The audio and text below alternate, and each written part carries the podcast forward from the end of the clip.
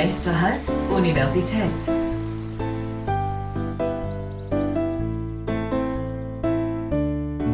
Podcast. Hallo und herzlich willkommen zu einer weiteren Folge des 9b Podcasts. Mein Name ist Lukas und heute möchte ich über ein sehr sensibles und deshalb auch sehr wichtiges Thema sprechen. Leistungsdruck, Versagensängste, Suchtverhalten oder auch Identitätskrisen, das sind alles Probleme, die wir wahrscheinlich in irgendeiner Form in unserem Leben erlebt haben, gerade erleben oder mit denen wir eventuell in der Zukunft konfrontiert werden. Und trotzdem ist dieses Thema in unserer Gesellschaft leider immer noch stark stigmatisiert. Gerade Studierende haben oftmals mit psychischen Problemen zu kämpfen und fühlen sich oft alleine gelassen. Und deswegen haben wir heute Reinhard Mack eingeladen. Er ist der Leiter der psychotherapeutischen Beratungsstelle an der Uni Konstanz.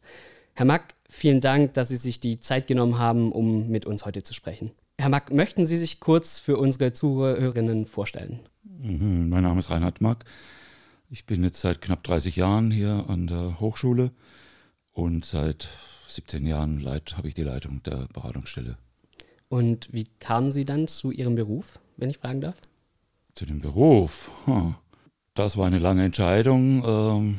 Das erzähle ich vielen Studierenden immer, die sich enorm unter Druck setzen, dass sie möglichst schnell weiterkommen, weil ich zwischen Abitur und Studium vier Jahre alles Mögliche gemacht habe, also viel gearbeitet, verschiedene Sachen ausprobiert habe und zwischen Medizin und Psychologie geschwankt habe und alle Felder ausprobiert habe und dann mich entschieden habe für Psychologie und dann das studiert habe und dann verschiedene Felder gearbeitet habe. Ja, das ist sehr interessant. Ich kann mir aber auch vorstellen, dass gerade es nicht so einfach ist für Sie, äh, wenn man mit so vielen Einzelschicksalen in Verbindung kommt, wie man die einfach tagtäglich hört, wie man damit umgeht. Wie machen Sie das dann? Naja, also jetzt bin ich äh, 36 Jahre im Beruf. Da stellt sich irgendwann eine gewisse Übung ein, aber es ist immer noch eine Gratwanderung, eigentlich ja, fast jeden Tag, so gut mitzugehen, die ganzen Probleme an sich rankommen zu lassen, ohne davon überschwemmt zu werden. Aber wenn man nicht davon berührt wird, dann erfasst man wenig und hilft auch wenig. Wenn man zu viel davon berührt wird, dann geht man auch noch erschöpft nach Hause und kann auch nicht mehr helfen. Also da muss man immer einen Weg dazwischen finden. Täglich eine neue Übung. ja, ähm, das ist super interessant. Wir möchten gerne auch noch weiter in die, äh, in die Thematik eingehen und gerne über die psychotherapeutische Beratungsstelle an der Uni Konstanz reden. Ähm, mich hätte es ganz ehrlich interessiert, Sie sind ja Angestellte bei Seezeit. Mhm. Ähm, ist ein Studierendenwerk wie Seezeit an sich dazu verpflichtet, so eine äh, Beratungsstelle anzubieten? Mm, ja, es gibt, also jedes Bundesland hat ein eigenes Studierendenwerksgesetz und in Baden-Württemberg ist es klar, ein gesetzlicher Auftrag, eine Beratungsstelle anzubieten. Und das machen auch alle Hochschulstandorte. Und wie lange gibt es dann die PBS, also die Wir feiern im März unser 50-jähriges Jubiläum. Okay, das ist ja sehr schön, ja. Haben Sie auch eine Party geplant? Da wird es eine Veranstaltung geben, ja. Das ist sehr schön, ja.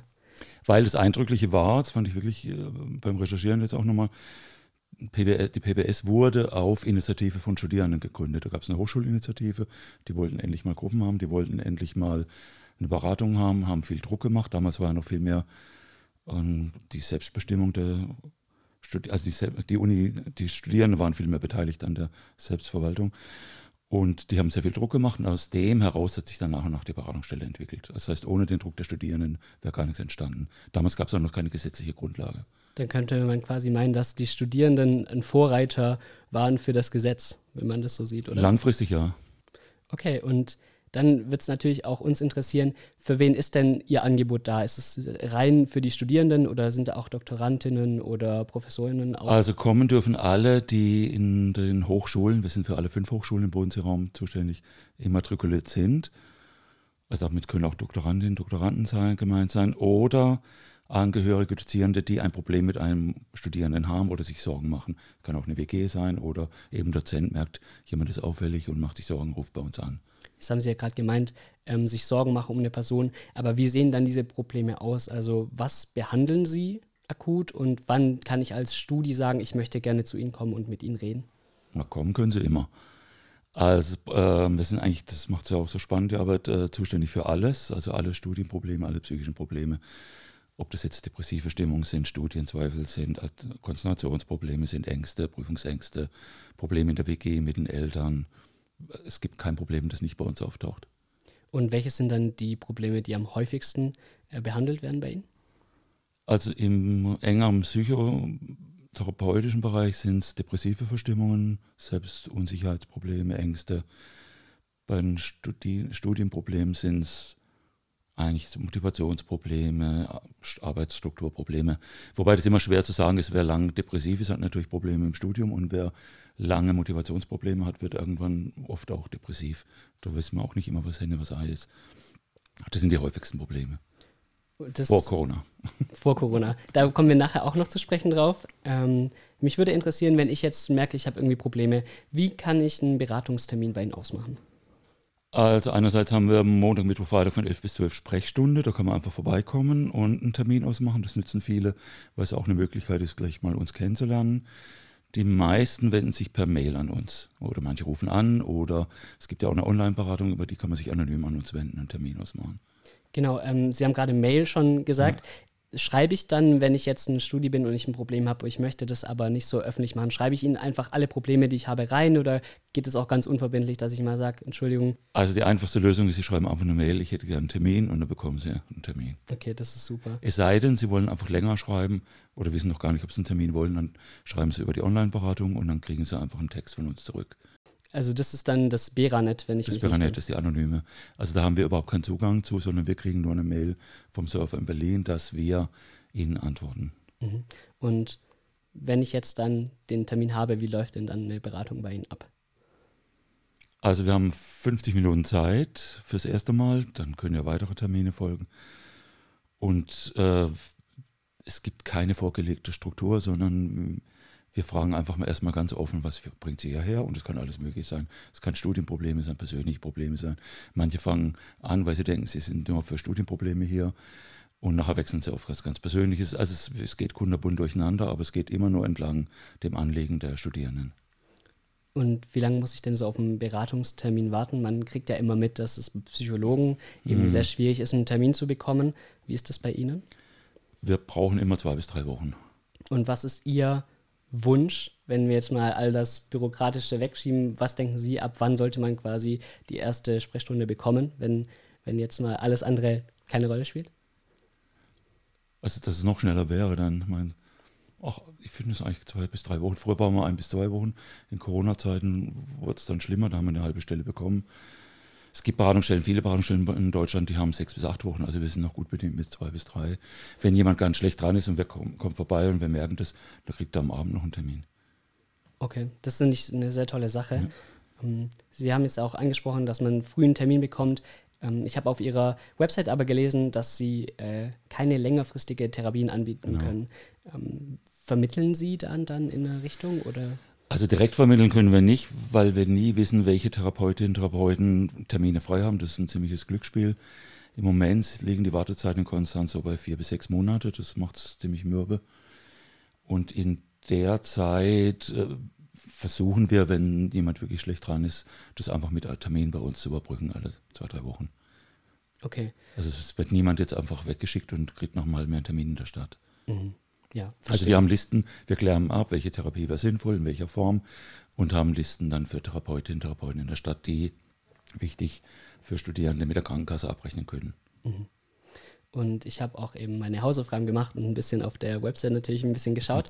Ähm, Sie bieten ja auch ähm, Selbsthilfeliteratur an für diverse Probleme. Mhm. Ich habe gesehen, auch für Prüfungsängste, für ja. Trauma oder Zwänge. Mhm. Können Sie, kriegen Sie da Feedback dazu? Wie, wie kommt es denn bei den Studierenden an? Weil ich finde, es ist eine tolle Sache. Ich weiß nur nicht, ob die Menschen das tatsächlich so, denen so bewusst ist, dass es das gibt. Das ist eine interessante Frage. Ehrlich gesagt habe ich noch nie Feedback bekommen in all den Jahren. Und ich glaube, die meisten lesen gar nicht die Seiten. Also wir weisen darauf hin, da sind überrascht. Aber man muss ja auch sehen, viele äh, googeln ja vorher alles Mögliche und landen auf allen möglichen Seiten oder sind gut informiert. Aber direktes Feedback haben wir noch nie bekommen zu den Selbsthilfe-Tipps. Vielleicht dann ja bald, wenn jemand den Podcast hört. Der Podcast. ja, gute, guter ähm, Hinweis. Ja, Sie haben ja auch eben äh, einige Kursangebote, das habe ich auch ja. eben gesehen, ähm, wie das autogene Training. Mhm. Können Sie mal kurz erklären, was das eigentlich ist und vielleicht dann auch nochmal ausführen, was Sie denn sonst noch für Kurse anbieten? Also die Kurse waren komplett eingestellt durch Corona. Früher haben wir angeboten, das werden wir jetzt nachher noch wieder aufnehmen, eben äh, Entspannungstechniken, autogenes Training fangen wir jetzt neu an, weil die Kollegin neuer da ist. Und früher haben wir noch Stressmanagement-Kurse angeboten. Und das ergogenes Training ist einfach ein Entspannungstraining, in dem man lernt, äh, einfach gezielt den Körper, die Körperwahrnehmung zu schulen und nach und nach die einzelnen Arme, Beine und so weiter zu entspannen. Sehr interessant. Und dann haben Sie noch weitere Kurse, nee, ähm, die gerade nicht angeboten werden, habe ich gesehen. Genau, weil wir das Ganze erst wieder hochfahren müssen jetzt. Nach Corona dann? Nach Corona, ja. Es war ja alles zu, wir hatten keine Räume. Das ist auch ein sehr interessantes Thema, Corona mhm. an sich. Ähm, ich habe auch ein bisschen recherchiert und zwar hat äh, eine therapeutische Beratungsstelle in Leipzig gesagt, dass jeder zweite Fall irgendwie nach Corona mit Corona zu tun hat. Also haben Sie da auch in Konstanz was Ähnliches gemerkt, dass Corona sehr, sehr schwierig für die Studierenden war oder wie haben Sie das wahrgenommen? Also eine wäre die Corona-Phase, das war für mich in den 30 Jahren die schlimmste Phase, eindeutig. Weil ich, also das Spannende bei uns ist eigentlich und das Tolle, dass wer für alles zuständig sind. Das heißt, jede Stunde gestaltet sich anders, hat eine andere Stimmung, einen anderen Schwerpunkt, eine andere Problematik. Und Corona hatte bei den meisten wie eine depressive Stimmung verursacht. Und das hat sich eigentlich über die ganze Arbeit gelegt, die, also zumindest in den Wintermonaten, die beiden. Und hat sich auch im Team dann natürlich niedergeschlagen. Es war keine einfache Zeit. Und ich hatte das Gefühl, es war wie so eine Glocke über der Hochschule, über vielen Einzelnen in den Wohnheimen. Also gerade als noch die Lockdowns extrem waren und wir hatten eigentlich noch nie so eine relativ einheitliche Stimmung, die alle mitgebracht haben, nämlich eigentlich eine ziemlich depressiv getönte. Jetzt hat sich das Ganze gedreht, aber wir haben schon vor einem Jahr gewarnt, ähm, dafür haben wir auch eine halbe Stelle bekommen vom Land. Zusätzlich, wir haben uns ja nur von Studierendenwerksbeiträgen finanziert, weil wir gesagt haben und festgestellt haben, dass wir völlig überrollt wurden von Leuten, die nach Corona enorme Probleme haben, die während Corona angefangen haben zu studieren und dann vereinsamt waren und das ist bis heute, auch ein Jahr später, noch ein Riesenproblem. Also die haben im Bachelor Master angefangen, kamen neu nach Konstanz und viele haben bis heute nicht Tritt gefasst. Ganz im Gegensatz zu den jetzigen Erstsemestern, die ganz normal durchlaufen. Aber es sind viele, die noch enorme Nachwirkungen haben, sozialer Art oder noch keinen Rhythmus haben oder weil viele ja keinen Lattenrhythmus entwickelt haben. Das ja. heißt, die Nachwirkungen gehen schon noch lange weiter. Genau, ich hatte auch das Gefühl, dass eben viele Studenten sich irgendwie alleine gelassen ja. gefühlt haben, gerade in dieser Zeit. Ähm, Sie haben dann auch immer noch in Präsenz diese, diese Termine durchgeführt oder haben Sie auch ein Online-Format dann benutzt? Weil es ist ja so, dass auch der Online-Unterricht dieses Gegenübersitzen nicht so richtig ersetzen konnte und demnach hatten einfach auch eben aufgrund dessen viele das Gefühl, das hilft mir alles nicht. Haben Sie da auch ein, also gerne erstmal darauf antworten? Also es war für uns spannend, wir mussten ja wie alle äh, nach Hause dann haben dann angefangen zu telefonieren, damals noch kein Video und dann haben wir uns nach neun Wochen zurückgeboxt, waren mit die erste Einrichtung, die überhaupt an der Hochschule war und wurden sofort äh, von vielen aufgesucht, weil viele froh waren, dass sie einfach wieder vor Ort sein konnten und dass sie überhaupt mal wieder die Hochschule betreten durften, weil ja alles geschlossen war. Da gab es ganz verrückte Szenen. Manche kamen nach einem Jahr, war ja immer noch viel zu hier. Äh, und die haben gesagt, ich komm, bin jetzt ein Jahr an der Uni, Erstsemester, da ist es dann zweit. Und die waren noch nie an der Hochschule gewesen, weil wir einen Sondereingang hatten, waren die überhaupt das erste Mal bei uns. Ich habe dann gesagt, na, das ist ja auch schräg, das erste Mal dann noch beim Psycho. Fanden die überhaupt kein Problem, weil sie froh waren, dass sie überhaupt mal hier sein können. Da gab es viele Szenen und äh, nach neun Wochen waren wir eben zurück, haben dann viel Präsenz gemacht. Aber dann, weil viele ja zu Hause waren oder im Ausland, viel Video. Haben wir umgestellt ich war skeptisch, aber nach und nach haben wir gemerkt, also Video ist lange nicht so gut wie Präsenz, aber ist wesentlich besser, als wir gedacht hätten. Und wir machen es bis heute weiter.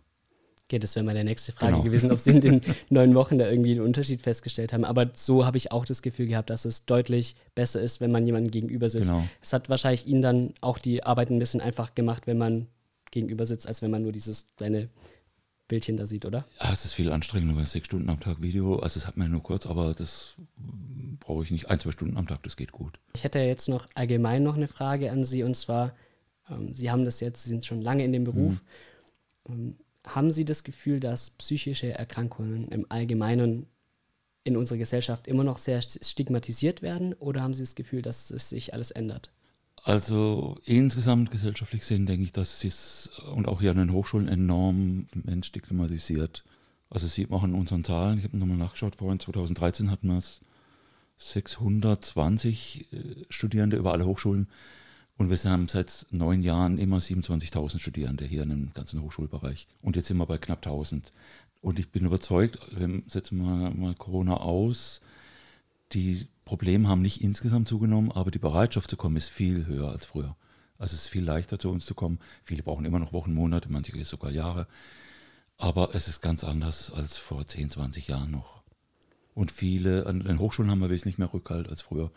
Und auch viele Dozierende schicken viel schneller und denken an uns. Also da hat eine enorme Bereitschaft zugenommen.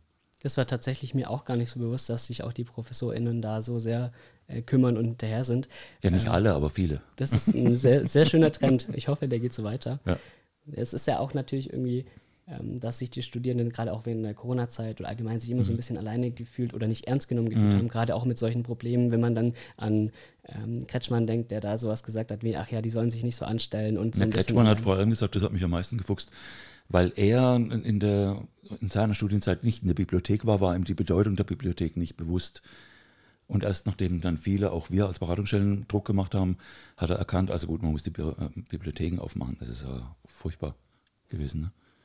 Und wie würden Sie jetzt, was würden Sie Studierenden empfehlen, wenn man eben von zu Hause dann sowas hört wie, ach, stell dich nicht so an oder diese klassischen Sprüche, die man einfach doch manchmal noch zu hören bekommt, die einen dann doch sehr irgendwie, dass das Problem kleinreden oder eben ähm, unterbuttern dadurch? Also Eltern erlebe ich da ganz unterschiedlich. Es gibt Eltern, die das gar nicht wahrnehmen wollen und das unterbuttern wollen oder sagen, stell dich nicht so an oder reiß dich mal zusammen. Wir sind damals auch durchgekommen. Dann gibt es aber auch Eltern, die zum Teil auch bei uns anrufen oder sich übermäßig viel Sorgen machen. Also nicht jede kleine depressive Verstimmung ist gleich eine schwere Depression, dass man sich als Eltern Riesensorgen machen muss, sondern die muss man auch manchmal aushalten, durchmachen. Und also die Eltern erlebe ich heute sehr unterschiedlich. Manche sind wirklich wegschauend und manche sind überbesorgt. Wenn die gar nicht darauf reagieren, würde ich einfach sagen, äh, nochmal darauf hinweisen, wie schwierig das ist. Es hängt ja auch von ab, ob Eltern selber mal studiert haben, wobei es da auch schwierig ist, weil vieles, die vor 30 Jahren studiert haben, sich nicht vorstellen können, wie es heute an den Hochschulen zugeht. Die haben vielleicht noch einen entspannteren Studiengang gehabt. Andere, die noch nie studiert haben, die denken vielleicht, dass die, Eltern, die Kinder gar nicht so viel machen müssen, wie sie real machen müssen. Die unterschätzen völlig den Workload, dass die von morgens bis abends im Labor oder sonst wo stehen. Ne? Und dass man dann vielleicht auch nochmal den Alltag schildert. Ich gehe morgens um acht, also Life Science-Leute zum Beispiel, ne, fängt die Vorlesung an, am Nachmittag hängen sie im Labor und kommen am Abend heim, machen Protokoll. Die arbeiten mehr als viele Eltern. Mhm. Darauf einfach nochmal ganz praktisch den Alltag zu schildern. Ne? Oder dass man nie frei wird, das ist auch für viele Eltern unverständlich. Dass selbst wenn man frei hat, denkt man ja weiter und hat ein schlechtes Gewissen, dass man es schon wieder frei macht. Und dann liegt am Hörnler und denkt, eigentlich soll ich was lernen, da kann man wieder das Hörnler genießen, doch hat man gelernt. Und das ist für viele nicht. Also das muss man einfach immer wieder den Eltern erzählen. Ja, ich kann mir auch vorstellen, wenn jetzt ein Mensch Probleme hat ähm, und, und psychisch eine Erkrankung hat, dann ist es bestimmt auch wieder ein Riesenschritt für diese Person dann, ähm, gerade auch bei Ihnen anzurufen oder eine Mail zu schreiben. Ja. Ähm, was kann jetzt ein Außenstehender machen, wenn ich jetzt zum Beispiel einen guten Freund habe, der mhm. irgendwie Probleme hat? Ähm, wie gehe ich auf ihn zu? Wenn, ich, wenn mir das aufgefallen mhm. ist, weil ich kann mir auch vorstellen, dass die Personen sich dann gerne auch verschließen. Und wie haben das dann auch die Personen schon aufgenommen, wenn man dann direkt auf sie zugeht, um über eine Person zu kontaktieren? Ja, das sind verschiedene Sachen. Das eine wäre, also wenn ich mir wirklich Sorgen mache um die Person, dann würde ich die Person immer ansprechen. Man kann, die können froh sein und äh, denken, gut, dass es endlich jemand sagt. Die können sehr ablehnend reagieren und sagen, was geht dich das an? Aber die meisten sind letztlich, ob sie es dann sagen oder nicht, froh, dass es wahrgenommen wird und erkannt wird und also im Zweifel ansprechen. Würde ich eigentlich immer machen. Und dann kann man auch sagen, Mensch, ich habe gehört, es gibt so eine PBS und oder man gibt einen Flyer oder einen kurzen Weblink und sagen, Mensch, das wäre vielleicht ganz gut, da hinzugehen. Man kann auch anbieten, das haben wir öfters im Jahr, eigentlich jede Woche, dass man sagt, komm, ich bringe, ich gehe mit und wir machen da einen Termin aus. Also, dass man quasi zusammen zu Dass man zusammen Termin hingeht und dann macht man einen Termin aus oder äh, immer wieder erleben, was das äh, jemand dann äh, begleitet wird zur ersten Stunde. Die wollen einfach sicher gehen, dass die Person dann wirklich kommt und dann warten die noch kurz und sagen, wollen sie mit reinkommen oder nicht. Natürlich wollen die nicht reinkommen und dann gehen die wieder, aber die Person ist jetzt einfach bei uns und ab dann läuft es eigentlich immer gut. Aber es ist eigentlich immer gut, es auch anzusprechen. Im äußersten Notfall gibt es auch, kann man mal sagen, das ist aber sehr selten, wollen wir eigentlich auch seltener, dass man für jemanden einen Termin ausmacht, weil entweder kommen die dann nicht oder die fühlen sich übergangen. Es gibt aber auch welche, die sagen, ich hätte, mach doch bitte einen Termin für mich aus, die Hürde ist zu groß. Und dann machen wir das natürlich. Mhm.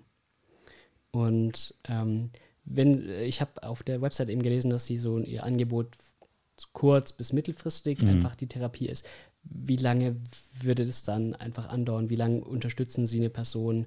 Ähm, was muss ich mir unter Mittelfristigkeit vorstellen? Ist das jetzt hm. ein Vierteljahr, ein halbes Jahr, fünf Jahre, wer weiß? Nee, also wenn jemand kommt und sagt, ich brauche eine Therapie oder wir sagen, das ist ziemlich schnell klar, äh, die Person braucht eine Therapie, dann schauen wir, dass die Person bald in der Stadt unterkommt. Da gibt es dann verschiedene Probleme. Das eine ist eben die lange Wartezeit, das andere ist manchmal viele sind heute wieder enorm flexibel. Corona ist vorbei, man geht ins Erasmus, man geht in den nächsten Master. Das heißt, bis die Wartezeit rum ist, ist man schon längst wieder woanders. Das heißt, wir müssen einfach viele überbrücken und die, denen immer wieder Termine anbieten. Das nächste ist, wir haben ganz viele, die kommen jedes Semester ein, zwei Mal. Mhm. Oder die kommen und dann sind sie dreimal da und dann kommen sie wieder ein Jahr nicht und dann kommen sie wieder, was ja auch völlig in Ordnung ist. Also ich habe viele über fünf, sechs Jahre gesehen, aber jedes Jahr nur vier, fünf Mal. Also mhm. alles ist möglich und es hat ja, ist auch nicht immer so einfach, wenn man jung ist, will man nicht unbedingt gerade wieder in den, also es spricht manchmal auch gegen Therapien für viele, gerade die 18, 19, 20-Jährigen, weil die nicht schon wieder in was Neues sich festlegendes, Abhängiges wollen, sondern das sind gerade so eine Beratungsstelle wie mir, die da sehr unstrukt, sehr offen ist, besser. Mhm. Wenn ich denen vorschlage, es wäre eine Therapie sinnvoll, und ich denke das dann schon, wenn ich sage, dann denken die, nee, also jetzt schon wieder und dann habe ich wieder so ein Papa um die Ohren, nee. Und dann bietet man einfach ein offenes an, dann kommen sie halt alle paar Wochen zu uns und nach vier Jahren wieder oder nach zwei Jahren ist alles möglich. Ähm, ich habe es auch von einem Freund erfahren, der Lehramt studiert, ja. der quasi einen Psychologen nicht besuchen darf, weil er dann eventuell nicht verbeamtet wird. Das ist ein altes Gerücht. Das ist ein altes Gerücht. Gut, dass wir damit dann jetzt auch aufräumen. Also ist es wirklich nicht so, dass wenn ich beim Psychologen bin und eine Diagnose bekomme, ich nicht verbeamtet werde? Also es gibt keine hundertprozentige Geschichte. Also es ist seit 2000 2015 gab es ein Urteil vom Bundesarbeits äh, Bundesgerichtshof. Und zwar da fand eine Beweislastumkehr statt. Das heißt, die einstellende Behörde, also Lehrer, Lehr Landeslehramt und die Landesjustizamt, müssen denen nachweisen, dass sie es nicht machen können. Früher mussten die nachweisen, dass sie es sehr wohl können. Das ist schon mal ein ganz anderer Punkt. Wer einfach äh, für sich wegen einer Krise oder leichten Depression in eine Therapie geht, wird danach in der Regel keine Schwierigkeit haben. Wer natürlich lange jetzt stationär in Therapie war und viele Diagnosen hat und vielleicht auch gar nicht so arbeitsfähig ist, der wird wahrscheinlich keine also kommt nicht rein nachher. Ne? Oder wird erstmal, es gibt ja verschiedene Varianten, man wird gleich verbeamtet eben auf Probe und dann ganz, oder man kann auch erstmal übergangsweise im Angestelltenmodus sein, wenn die Behörden sich unsicher sind. Aber in der Regel ist es kein Problem. Also sollte man keine Angst vor einer Diagnose haben und das ist bestimmt kein Grund, nicht zu Ihnen zu kommen. Na, die Therapeutinnen und Therapeuten in der Stadt achten schon darauf, dass man keine schwere Diagnose reinschreibt damit nicht später irgendwelche Probleme. Weil es gibt ja auch, wir haben Merkblätter dafür, es gibt dann auch ein Problem bei der Berufsunfähigkeitsversicherung. Zum Beispiel wäre es sinnvoll, wenn man die mal abschließen will und möchte eine Therapie machen, dass man zuvor, bevor man in die Therapie geht, die BU-Versicherung abschließt. Genau. Wenn man dann zwei Wochen später in Therapie geht, ist kein Problem. Ne? Ich habe ich hab gehört, es kann aber auch nur ganz gefährliches Halbwissen sein, dass man, glaube ich, fünf oder sieben Jahre in keiner Therapie sein darf, um äh, die, eine BU abzuschließen. Beziehungsweise ja, wenn man schon in Therapie war, dann hat man Probleme. Aber deswegen ist es sinnvoll, das vorher zu machen. Ja, das, das empfehlen wir, als wenn jemand kommt und sagt, da frage ich auch, wenn Sie eine BU machen, dann machen Sie jetzt eine Versicherung und dann, die müssen ja eh warten. Ja, und in der Zeit können Sie eine Versicherung machen. Und welchen Rat können Sie den Zuhörerinnen geben, wenn die sich im Moment in einer schwierigen Situation befinden, gerade nicht mehr richtig wissen, wohin mit sich selbst oder was zu tun ist? Was können Sie denen da mitgeben? Wohin mit sich selbst? In welche Richtung? Also, also wenn ich einfach äh, psychische Probleme habe, wenn ich mich nicht gut fühle, wenn ich vielleicht eine depressive Verstimmung habe, was sind da so die ersten Schritte, die ich vielleicht gehen kann? Ähm, Als erste fände ich, wenn sie sich an Freundinnen und Freunde wenden, wenn ein Verhältnis zu den Eltern gut ist, dass man da vielleicht nochmal nachfragt, ob man sich einfach an jemand erstmal wendet und dann, wenn es nicht reicht, in zweiter Linie dann zu uns kommt. Und das, viele kommen ja nur einmal. Das, äh, jetzt, also es ist ja immer ein Unterschied Beratung und Therapie und bei uns ist einfach erstmal eine Beratung. Mehr ist ja nicht. Ja. Und dann gehen die wieder und dann kommen wir eben später oder nicht. Aber es ist ja erstmal ganz unverbindlich. Okay. Aber sie können einfach kommen oder wenn es denen lieber ist, manche kommen lieber erstmal zu uns, bevor sie anderen erzählen, weil bei uns ja alles anonym ist ja, ich, ich finde es auf jeden Fall eine tolle Sache, dass es sowas an der Universität ja. Konstanz gibt. Ähm, ich habe nur das Gefühl manchmal, dass es wie wir eben schon gesprochen hatten, nicht so sehr bekannt ist, dass es sie gibt und dass sie für die Studierenden da sind. Deswegen finde ich es eine ganz tolle Sache. Mhm. Ähm, und ich finde es auch sehr, sehr schöne abschließende Worte von Ihnen. Und ich möchte ganz gerne noch sagen, falls jemand zuhört, dem es eben nicht so gut geht, wie auch Herr Mack schon gesagt hat, redet gerne mit Freunden, Familie, äh, mit anderen Menschen, denen ihr auch vertraut wahrscheinlich, ist das auch nicht verkehrt. Und einfach auch nicht davor zu scheuen, gerade zu Herrn Mack oder zu anderen Kolleginnen äh, vorbeizukommen und da auch professionelle Hilfe in Anspruch zu nehmen. Denn es ist eben auch wichtig und nichts, wovor man sich schämen müsste, würde ich jetzt mal so sagen. Und falls ihr auch irgendwie sonst welche Probleme habt, schaut gerne dann auch in die Show Notes. Da ist neben der psychischen Beratungsstelle, die wir auch eben verlinken, auch noch die Telefonseelsorge und die Nightline Konstanz verlinkt. Und damit möchte ich Ihnen vielen lieben Dank sagen, Herr Mack. Ähm, es hat mich sehr gefreut, dass Sie sich Zeit genommen haben, um über dieses wichtige Thema zu sprechen. Und damit wünsche ich dann auch allen Zuhörerinnen einen angenehmen Resttag und bleibt gesund und bis bald.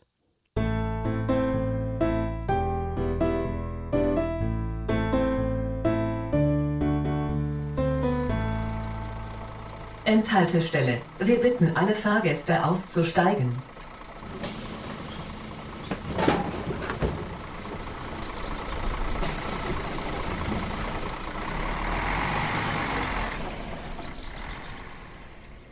(9b) ist ein Podcast des Kim Lecture Recording im Auftrag der Stufe und des Asters der Universität Konstanz